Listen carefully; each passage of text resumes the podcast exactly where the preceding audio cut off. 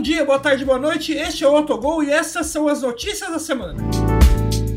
O técnico Tite está processando o apresentador Crack Neto por injúrias proferidas após a eliminação do Brasil na Copa do Mundo contra a Croácia. E no processo, os advogados do Tite afirmam que o apresentador da Band ofendeu o técnico chamá-lo de Tite, filho de uma puta! Sem vergonha! Seu burro! Idiota! Imbecil! E também de Desgraçado! Ao vivo, no programa Donos da Bola. Como bom geminiano, o Tite já abriu o processo, mas também avisou que não vai comentar nada sobre o assunto. Já os advogados do Neto imploraram pro apresentador não comentar nada sobre o assunto. Imagina o desespero dos advogados do Neto nesse momento. A diretoria do São Paulo já avisou que não vai dispensar nem Rogério Ceni e nem Marcos Paulo, que tiveram um forte atrito no começo dessa semana.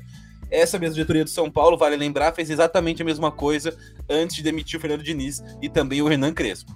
É, e mais uma vez, né, a diretoria de São Paulo mostrando como tem uma gestão inovadora, sendo a primeira do Brasil que permite que o futuro dos seus técnicos seja definido por jogadores que têm o status de ponta de banco no elenco. Todo mundo é importante no São Paulo, não? Eles têm esse, essa igualdade, entendeu?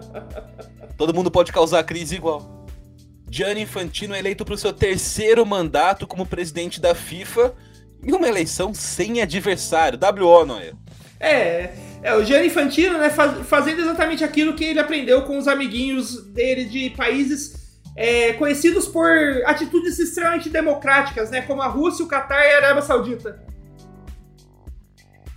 O Cacerense, rebaixado no Campeonato do Mato Grosso, é denunciado por tráfico de pessoas após dar um calote geral, ficando meses sem pagar os jogadores, comissão técnica e funcionários do clube, inclusive com relatos de pessoas da diretoria rasgando documentos de quem fosse reclamado os atrasos.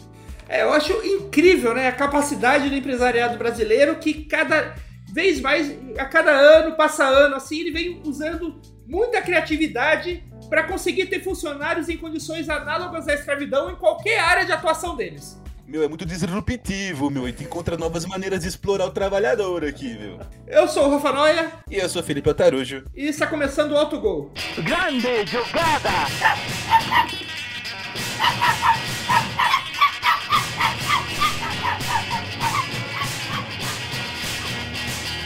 Autogol! Começou! Fala galera, mais uma semana aí de Autogol. Tamo de volta aí depois de um, um tempinho de uma semana sem, uma semana de atraso, né? Mas e aí, Altarude, como é que você passou aí nessas duas últimas semanas desde que a gente gravou o podcast? Cara, passei como eu passo sempre, né? Trabalhando igual um condenado. Mas, é, tentando sobreviver aí, tomando uma cervejinha quando dá, né? É, foi... Foram duas semanas aí de abstinência pro ouvinte do Autogol. É, mas acho que foi, foi bom esse, esse porque pô, teve o Oscar no meio do caminho para a gente se renovar, chegar com good digs novas. É, tudo, tudo aqui é muito disruptivo, cara, também. A gente, é, é, a gente tá nessa vibe meio LinkedIn, né? Meio. A gente tá, é, é pensar fora da caixa, né, cara? É, é, trabalhar enquanto eles dormem. No nosso caso, é trabalhar enquanto a gente deveria estar dormindo. Mas tudo bem, a gente continua firme e forte. e você, não é como foi de mudança? Ah, é aquela coisa da mudança de sempre, né?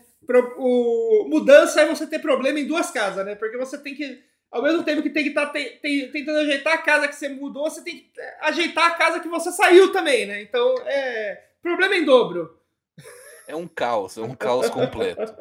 Traumatizado completamente da minha última mudança ainda. É, se, se for possível, nunca mudem. É, essa semana, assim, antes de começar o autogol, uma, uma coisa que eu sempre vejo, tipo, a gente sempre vê nas listas de BuzzFeed, em threads de é, perfis de futebol que tentam levantar a audiência aí, né?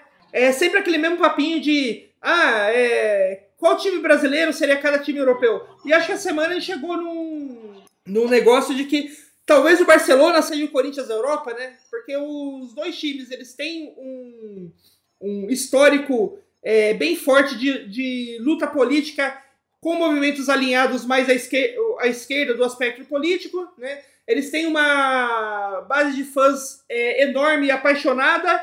E eles foram pegos tentando comprar o juiz. Os advogados autogol, mas pelo amor de Deus, cara. Tá igual os advogados do Crack Neto agora, porra. Não, assim, tipo, isso é só. Assim, tentando roubar o juiz é só uma piada que resume muita coisa. Que a história do Barcelona é muito mais complexa do que isso, né? Sim. De, de fato, parece que há indícios, né? É, evidências da, de tentativa de corrupção da arbitragem por parte dos diretores do Barcelona. É, e não foi é, um jogo, né, Noé? Foi, não foi um campeonato, não foi, foi um períodozinho de tempo aí, né, Noé? Sim, é. O, o que aconteceu é que uma, um, uma investigação de, da Procuradoria de Barcelona, né? Não do, do time, mas da cidade de Barcelona, né? É, ele identificou que o time do Barcelona fez entre 2016 e 2018 pagamentos no valor de 7,8 milhões de reais para Dasnil 95 SL, que é uma empresa que pertence ao Henrique Pereira, que é o ex-vice-presidente da Comissão de Arbitragem da Espanha. Barcelona falou que não tem nenhum nada, é, isso não é nada, é, não é nada tipo de proibidão, compra, proibidão de compra de, de voto de nada, foi tipo um, um papel de assessoria que eles é, contrataram o Henriques. Porque o que acontece? É, assessoria. É, assessoria por... pro Messi bater pênalti, né? né? Porque até o o, o José Maria Bartomeu apareceu falando, tipo, não, isso é normal, isso é um, uma grana que a gente tem pagado. A gente tem pagado aí para essa empresa desde 2003. Porque o que, que, que, rola? É, desde 2003 o Barcelona ele, ele pagava para essa, empresa para fazer um, uma espécie de trabalho de scout das categorias de base. Então, tipo, ele comprava, ele comprava é, dessa empresa aí é, pacotes de vídeos com, com lances e, e, e, basicamente um relatório né, de scout de diversos jogadores das categorias de base da Espanha. E em 2016 ele ampliou esse. Diz o Barcelona que ele ampliou esse trabalho para assessorias, pra, no caso, tipo, palestras e tal, sobre arbitragem profissional para os novos jogadores do Barcelona. Então, tipo, os jogadores é, que estavam que estavam subindo da categoria de base ou que o Barcelona contratou de outros países iriam fazer tipo esse ciclo de palestras é, com essa empresa aí do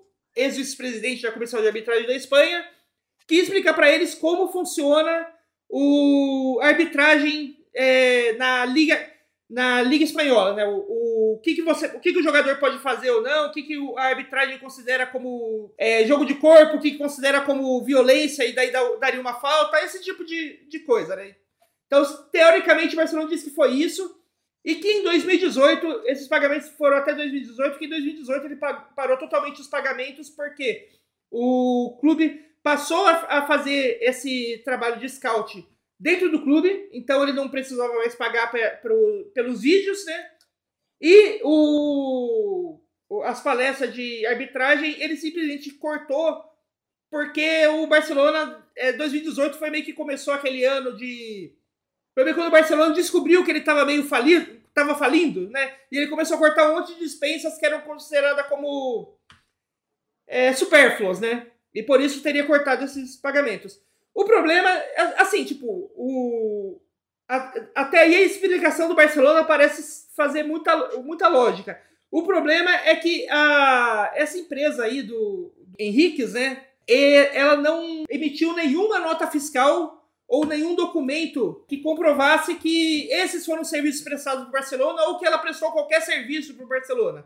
E aí que, tá, que mora o, tá o período da investigação, né? Se, a, a, empresa não emitiu essas coisas porque o Barcelona estava realmente pagando para manipular a arbitragem, ou a empresa não emitiu porque ela simplesmente era uma empresa tentando. Sonegar. Uma empresa normal tentando sonegar impostos, né? Tá, é, é, é, esse é um caso meio. Acho que entra numa situação parecida, não? É o que a gente estava falando uns dois episódios atrás em relação a Leila comprar um avião pro Palmeiras. Pode ser que não tem nada de errado nessa história por parte do Barcelona.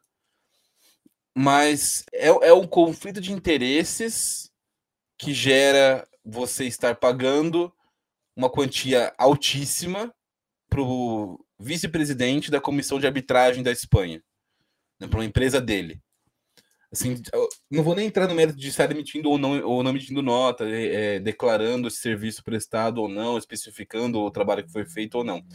Mas o fato de você estar pagando uma quantia que não é uma quantia alta, não, não é uma quantia baixa, perdão, são mais de 7 milhões. Você faz um curso empresarial em qualquer, qualquer empresa do, do mundo aí, você não vai. Poucas empresas pagariam um curso de 7 milhões de funcionários fazer, né? enfim. Então, acho que gera uma, uma, situação de conflito de interesse em que fica difícil você definir com clareza, definir qual é a natureza desse, desse negócio, mesmo que ah, realmente foi um curso, mas qual que é, como, como que muda o relacionamento da, da, da Comissão de Arbitragem da Espanha quando uma das equipes da Liga tá pagando essa, essa quantia absurda para os caras todos os anos. Isso, isso levanta dúvidas, isso, isso levanta discussão. É, aliás, então, aliás, é, aliás, ah, o, o, talvez, talvez realmente fosse um curso, mas você, a comissão de arbitragem, e, você, e um time está pagando para você uma, uma grana alta por cursos e outros times não estão. Isso, vai, vai, vai colocar em xeque a sua credibilidade apitando jogos daquela equipe.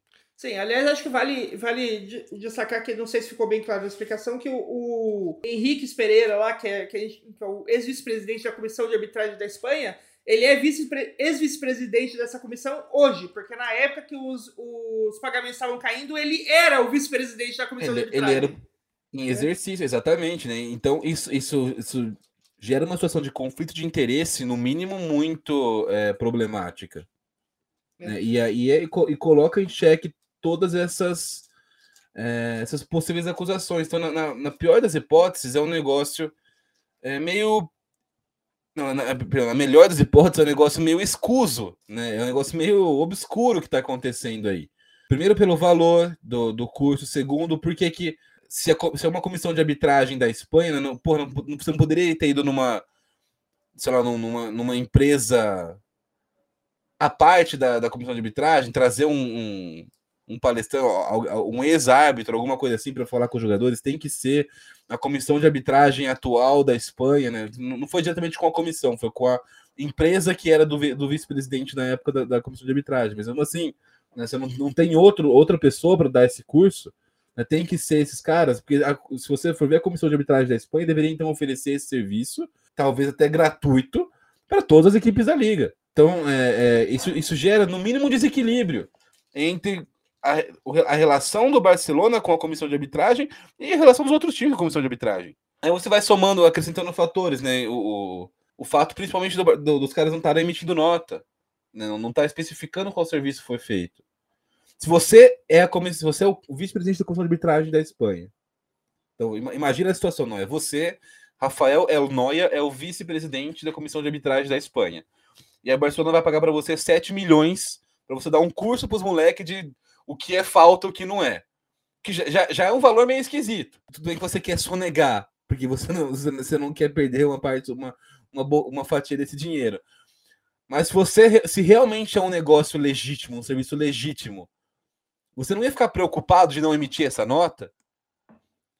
Você, você não ia ficar, caralho, mano, você, porra, se você não ia, querer fazer, não ia, fazer questão de mostrar para todo mundo, ó, oh, não, estou emitindo essa nota aqui, ó, porque é um serviço legítimo que eu prestei, não sei o que. O fato de você tentar, tentar esconder, é, não só. Como que eu vou formular isso? Não, não, tipo assim, se você esconde um negócio, parece que você está querendo mentir. Agora, se você não tivesse querendo mentir, também vale o contrário. Você, tá, você ia querer mostrar. Não, não, olha só, tipo, não, não tô manipulando, tô aqui, o Barcelona tá, tá, tá, tá me pagando, mas é por causa disso, disso e disso, tá aqui a nota, tá aqui o valor, tá aqui o serviço, o tempo tudo mais, o contrato. Então, gera uma situação de muita desconfiança né, e coloca em, em, em, xeque a credibilidade do, do da, da, da, Liga, do Barcelona, da comissão de arbitragem, todo mundo.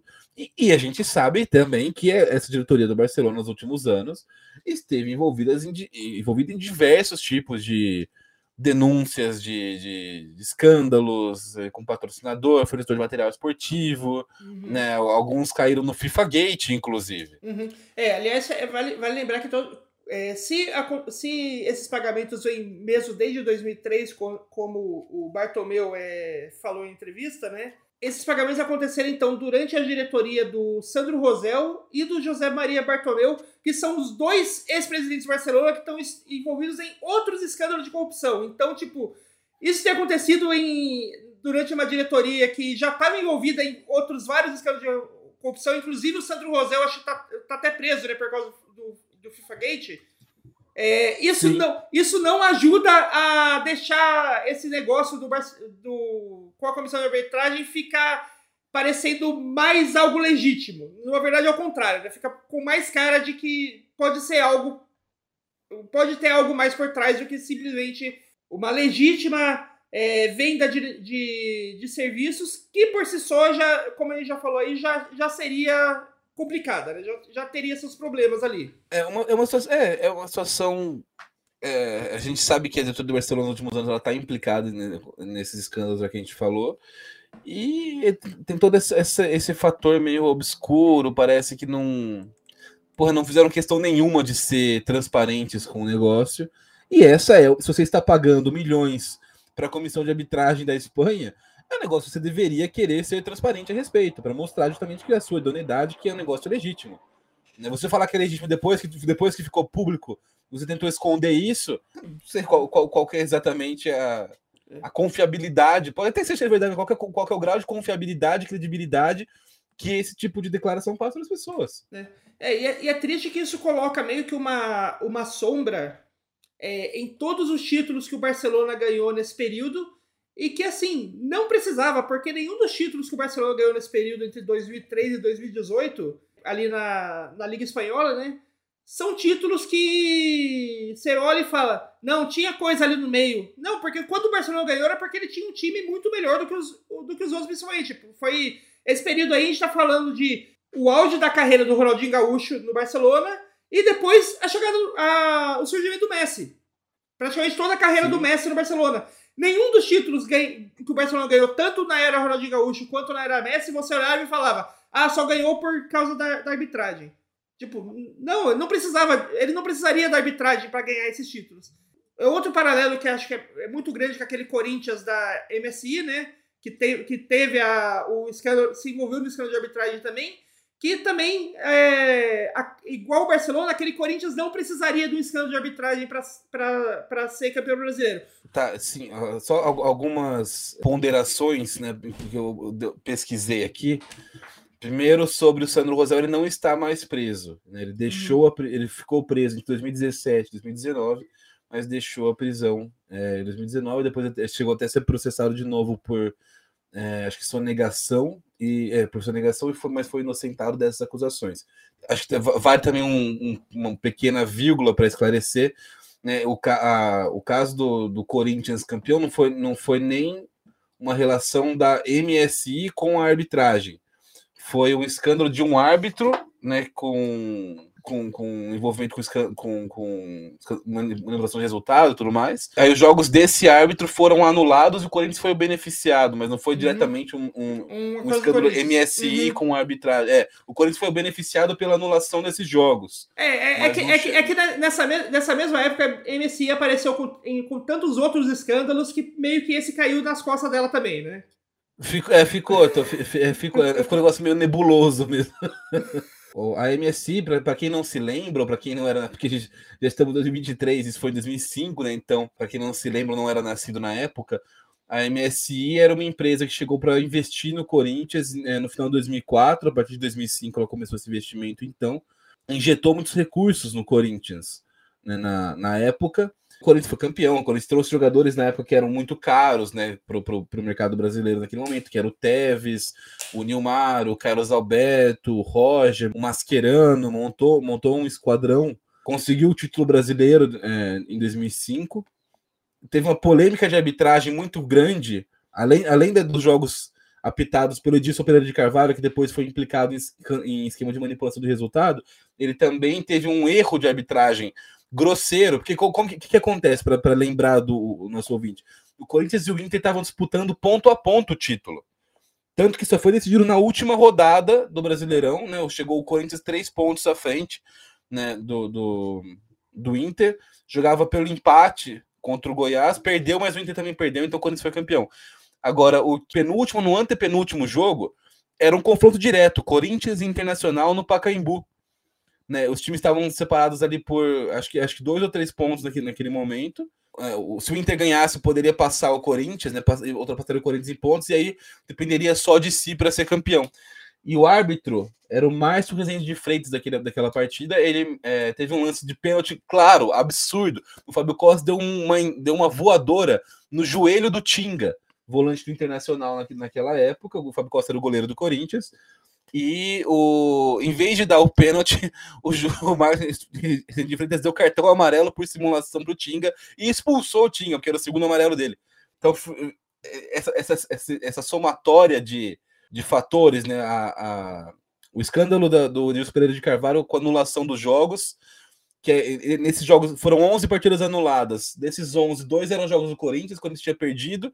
Então o Corinthians tinha zero pontos nesses, nesses, nesses 11 jogos anulados e saiu com mais quatro, que ele ganhou um que tinha perdido e empatou um que tinha perdido também. Então o Corinthians foi de zero a quatro, ganhou quatro pontos nessa anulação e nessa, nesse rejogar dessas partidas é, foram, e foram quatro pontos que, for, que foram decisivos na disputa pelo título, além também dessa, dessa questão da arbitragem pavorosa do mais fazendo diferença que prejudicou sim o Internacional naquele jogo con, contra o, o, o, Corinthians Inter no Pacaembu. Né? E, aí, e pouco tempo depois, né, no, no, ano seguinte, entre 2005 e 2006, saiu também um escândalo na revista Veja com dossiê sobre a MSI, os investidores da MSI, e a MSI acabou interrompendo naquele ano mesmo parceria com o Corinthians. Originalmente deveria durar 10 anos, eram 10 anos de, de, de investimento da MSC no Corinthians. Foi antecipado a rescisão do, desse contrato. Então foi, foi uma série de escândalos para a gente chegar a, a conclusão, ou, ou, lembrar né, de como, ah, não, foi o ano que o Corinthians, que a MSI comprou arbitragem, não, não foi bem assim. Só para só esclarecer, uhum. foi uma, uma, uma confusão mesmo.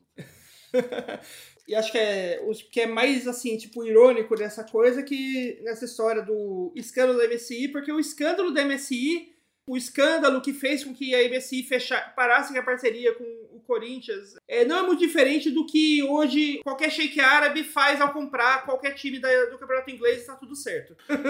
Você vê como é, com, com todos os problemas as instituições funcionavam ou, às, vezes, às vezes até funciona assim de, de maneira mais normal aqui, né? Porque aqui, pô, isso gerou polêmica, gerou discussão, colocou em credibilidade, colocou em xeque credibilidade de um monte de coisa, mas no final das contas foi, houve uma pressão pública da justiça, do Ministério Público, e a MSI foi chutada do Brasil. Coisa que não acontece nesses, nesses, nessas outras ligas. O que importa é o dinheiro que vai trazer craques, que vai trazer direitos de TV, e é isso, né? Tipo, é, no, no final das contas, a Premier League será que está se preocupando com é, esse tipo de questão? É, é uma pergunta totalmente retórica, a gente sabe que não. Eles só querem o, a grana desses caras para trazer as estrelas do, das outras ligas e se consolidar cada vez mais com essa liga, essa mega liga que é a, a Premier League.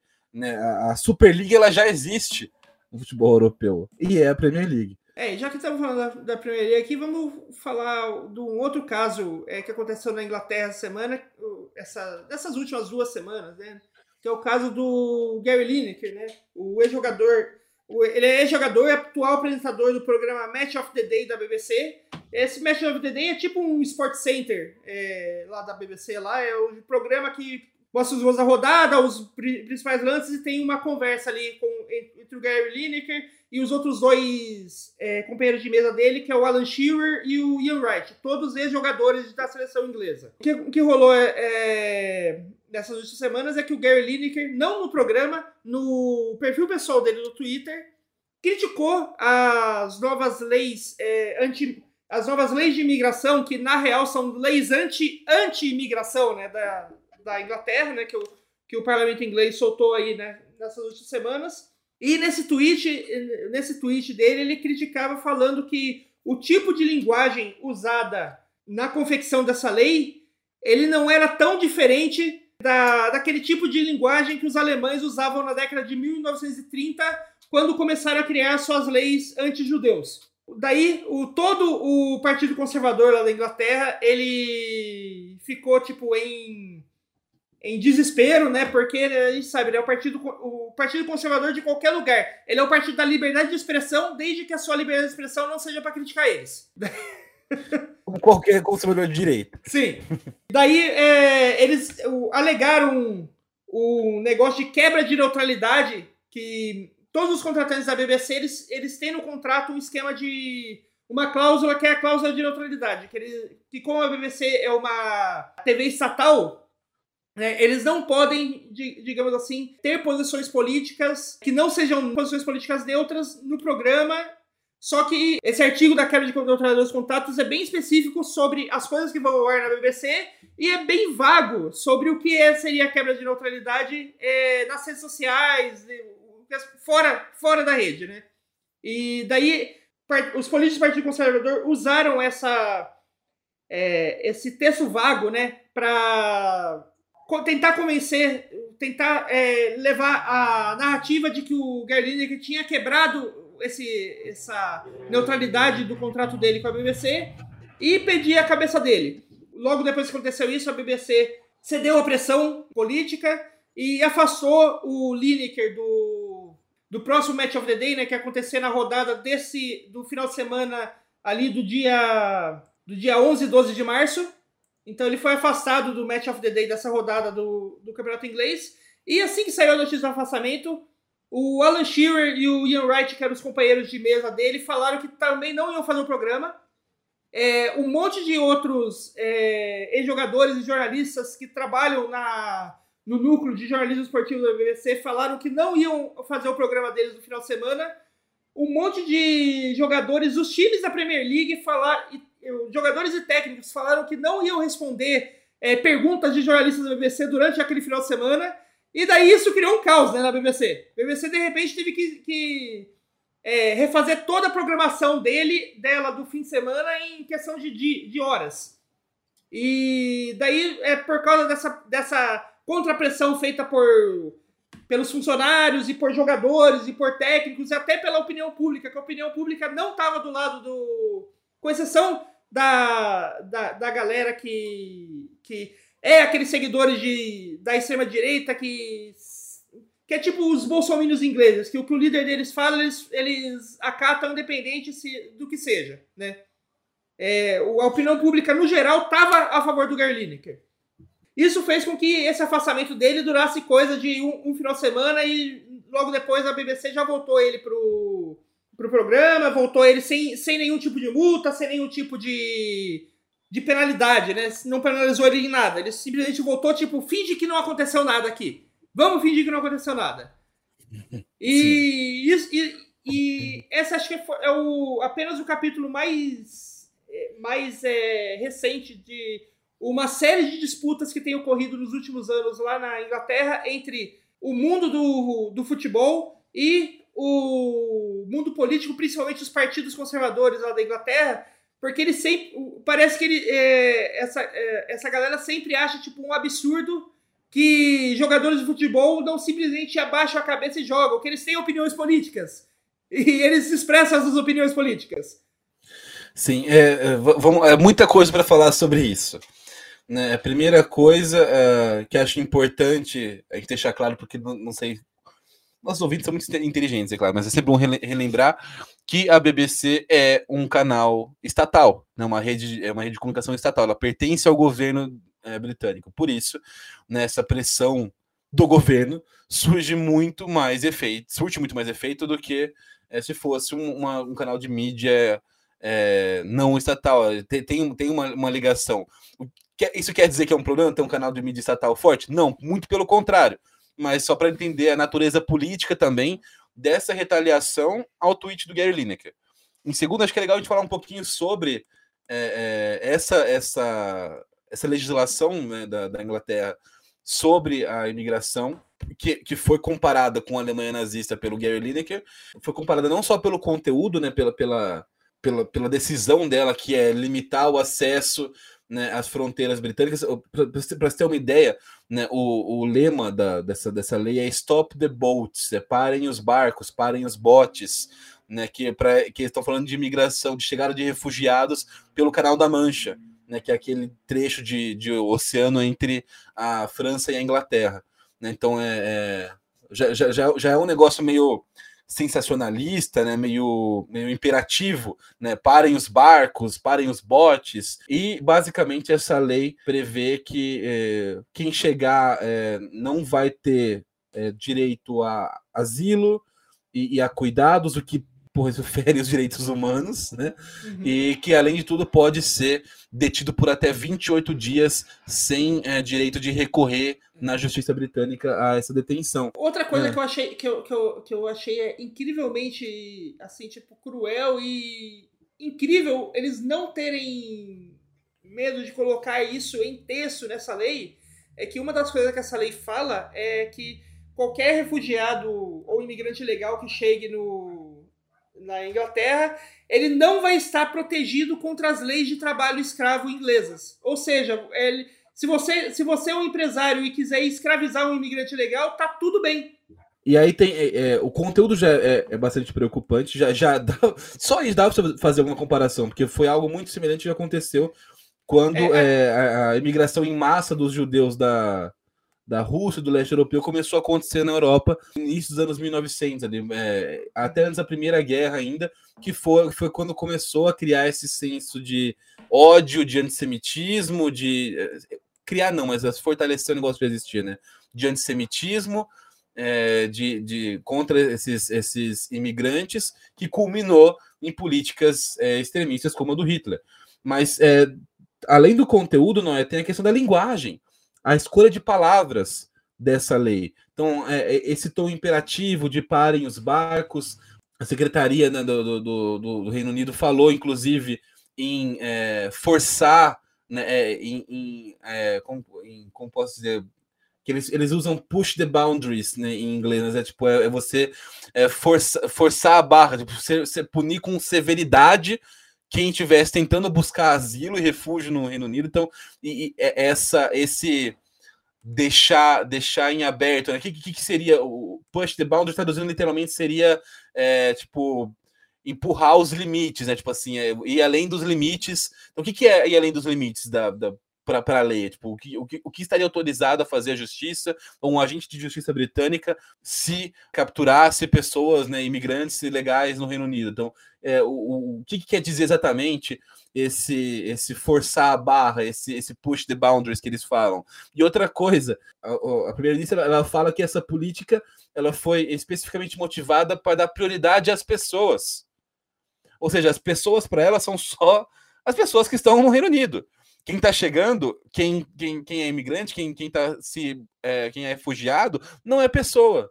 Então é um, é um negócio de desumanização desses, desses imigrantes, que é sim muito semelhante ao discurso nazista dos anos 1920, é, 1915, é. que, que, que, é esse discurso antissemitismo. Você, é. você desumanizar a pessoa que está chegando ao seu país. É, aliás, uma, uma ironia é que um coisa de horas depois do é, da primeira onda de, de críticas do Partido Conservador, falando que o Gary Lineker, é, que a crítica do Lineker sobre o tom e o conteúdo era infundada, que não tinha nada a ver com o nazismo e blá blá blá. O partido, coisa de horas depois disso, o, part, o atual partido nazista alemão, né, que não, não se chama partido nazista, mas é, é o partido nazista, né? É, o atual partido nazista alemão soltou um comunicado elogiando muito a, a lei, a iniciativa, essa nova lei de imigração e a iniciativa de do governo inglês e que isso deveria ser um exemplo seguido por todos os outros países da Europa. Quando os nazistas te defendem é porque, meu amigo, tu é nazista. Não tem, não tem outra. Essa foi a declaração é, problemática, entre muitas aspas, do Lineker. Né? Ele comparou essa ação da Suella Braverman, que é essa ministra do interior do, do Reino Unido, com o nazismo nesse projeto. Então, é, e aí foi, foi retalhado, mas felizmente eu acho para a sociedade houve um um retorno positivo, né? Isso foi é, ele né, perceberam que a vontade popular estava antinazismo, né? O que é sempre bom. Não, Mas uma ali, coisa ali, impo- aliás, aliás acho, que, acho que vale salientar que, que essa lei é tão antipopular porque que foi feita uma, uma pesquisa entre a, a, população em geral, porque muitas dessas pessoas, da, da, pessoas da Inglaterra, elas chegaram tipo a abrigar é, na casa, nas casas delas refugiados da Ucrânia durante aquela primeira a, aquele aquela primeira primeiro êxodo da Ucrânia quando a Rússia começou a o, a invasão real né, do, do país, não só 70% das, peço, da, é, das pessoas, é, mais de 70% das pessoas concordavam, é, da população em geral, concordava que o, a Inglaterra tinha que ser mais aberto a, a receber os imigrantes, como é, entre as pessoas que, participa, que participaram desse programa de receber refugiados em casa, quase 90% é, tiveram uma, uma experiência. Falaram que tiveram uma experiência muito positiva e receberia mais refugiados em casa.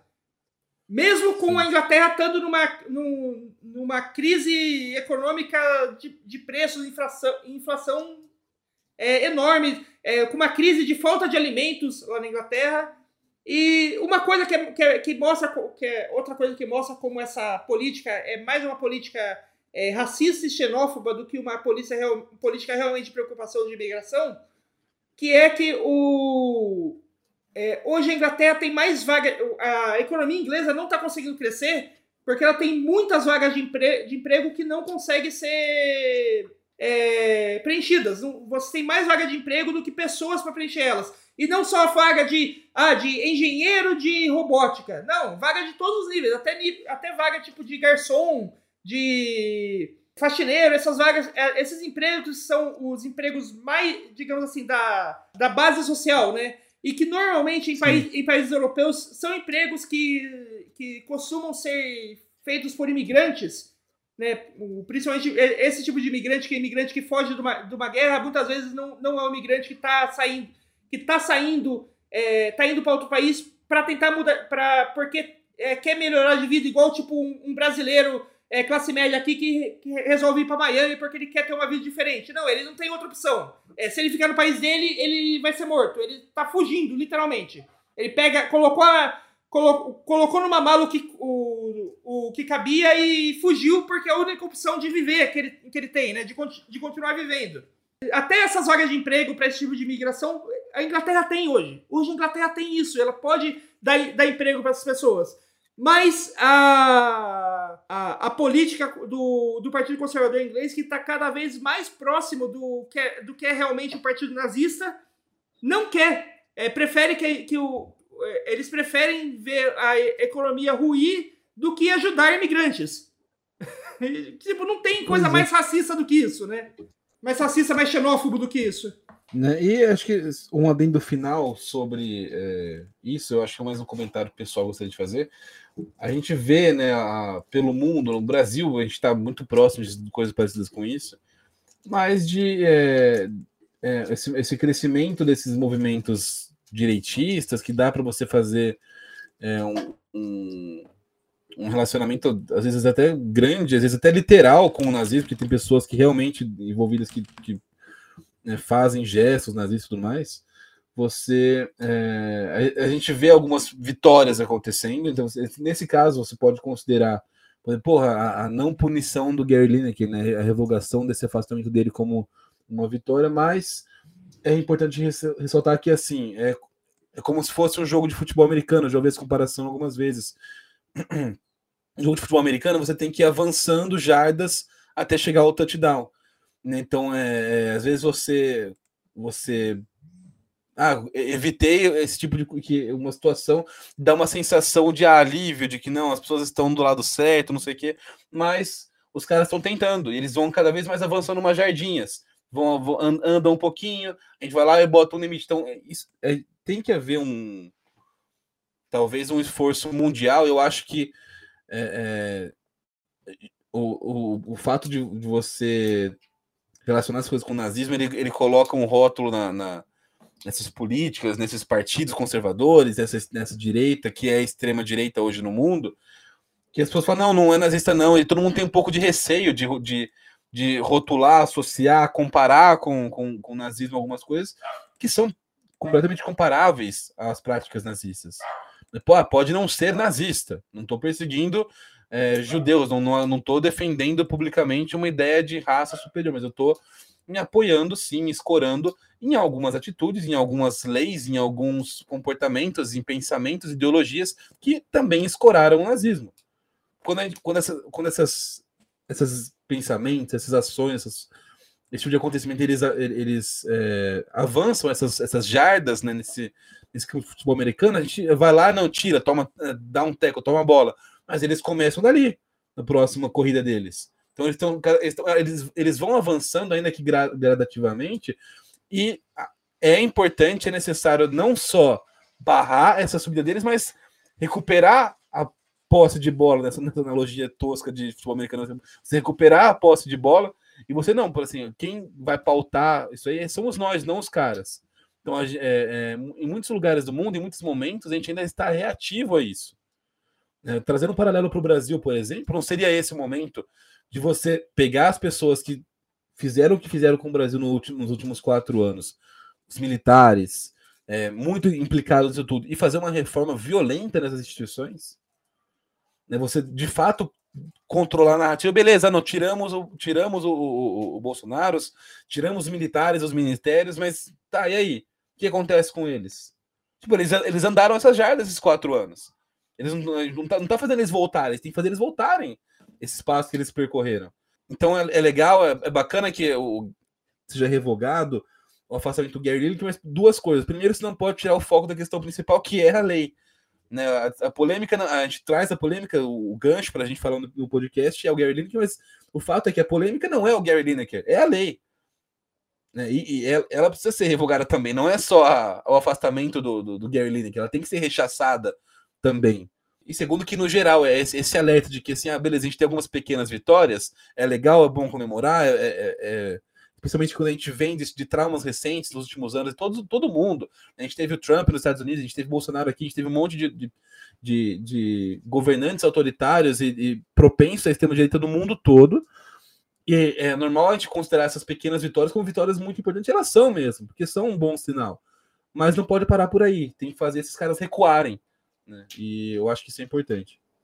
Então, já que a gente tá falando, já, já falou bastante aqui, vamos para algo mais leve, vamos para o momento autogol da semana? Ou, melhor ainda, o gol autogol, né?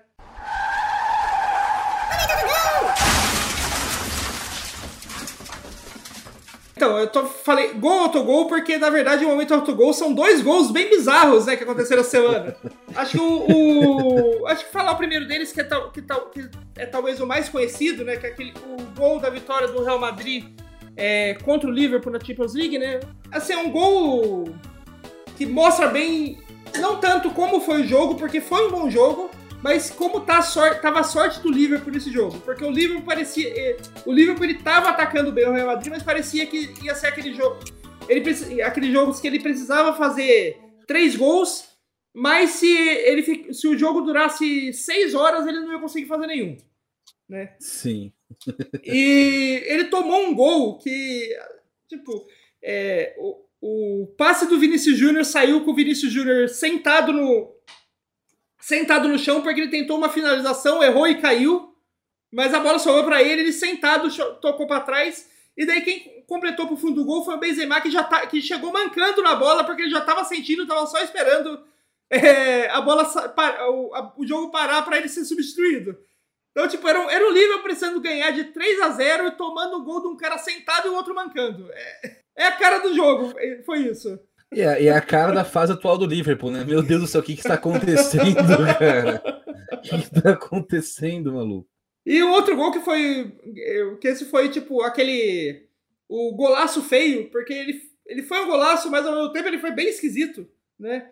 Que é o gol do. No Campeonato Cearense do Igatu contra o Ceará. Contra o Ceará.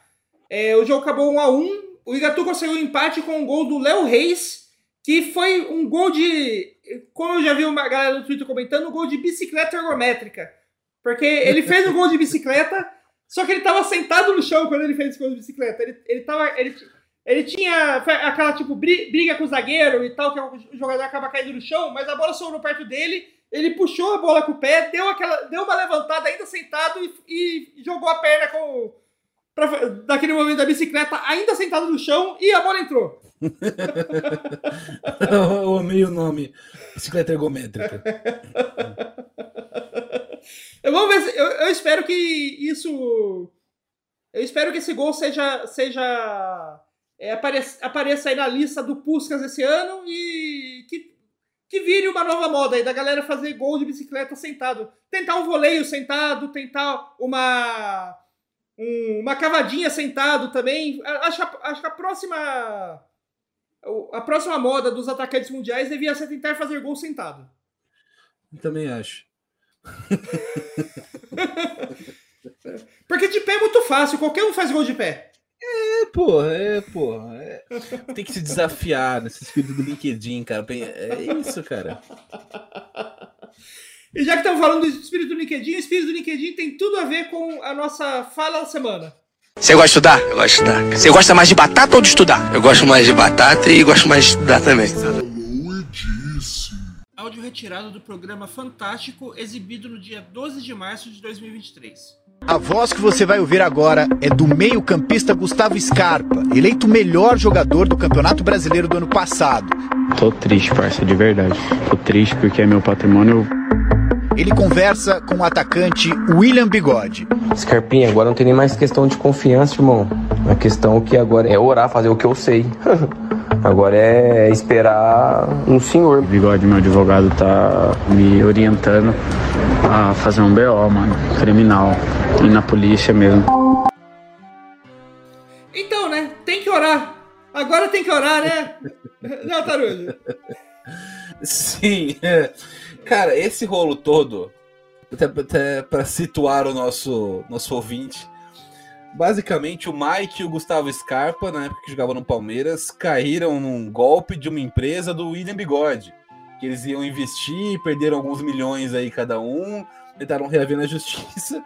O William disse que se sentiu também é, prejudicado, que também se sentiu desfalcado, pela, é, que, que, que, também é vítima nessa história, disse o William Bigode. E isso aí, que tem que orar. Né?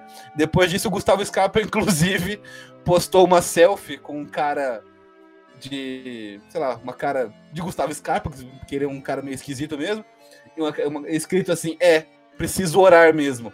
Ou seja.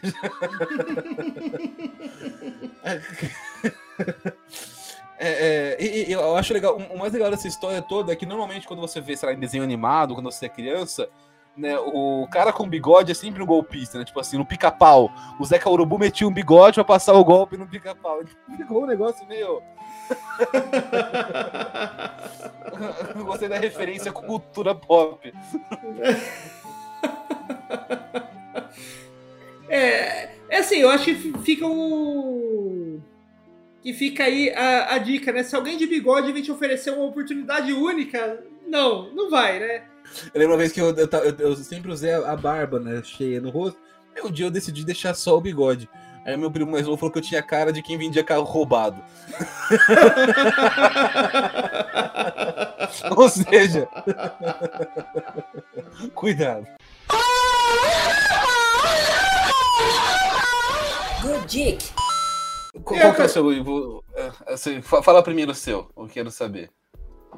Então, meu good dick da semana, acho que eu, eu indico. Eu não lembro se eu indiquei ele, ele, mas acho que não, que é a série. É a série Girl, Girls Five Eva.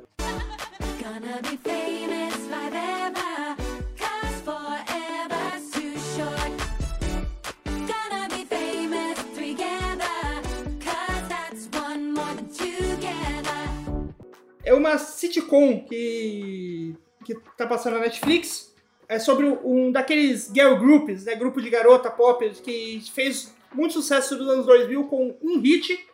E daí tipo o grupo se dissolveu e todo mundo foi viver tipo vidas normais, né, todo mundo foi pegar um emprego normal. E agora depois que todas elas já passaram dos 40 anos, elas estão aproveitando essa onda de nostalgia dos anos 2020 com de nostalgia com as coisas dos anos 2000 para tentar reviver o grupo e realizar o sonho de serem divas pop que elas não, consegui, que elas não conseguiram quando eram mais jovens. Pô, parece legal mesmo. Interessante. Quem, quem que tem nesse, nesse grupo? Eu não lembro. Então, é... deixa eu pegar aqui o, o, o nome da, das atrizes. Quem, quem, eu, quem eu conheço assim de, de cabeça é a Renée Elise Goldsberry, que é que para quem, quem é fã de Hamilton, ela é a, uma, da, uma das irmãs Skyler lá no, no, no Hamilton, naquela versão que tem no Disney Plus. É, então, a Renée Elise Goldsberry é a que canta é a música Satisfied, do, do musical do Hamilton. A toast to the groom, To the groom, to the groom, to the groom, to the bride, to the bride, to the bride.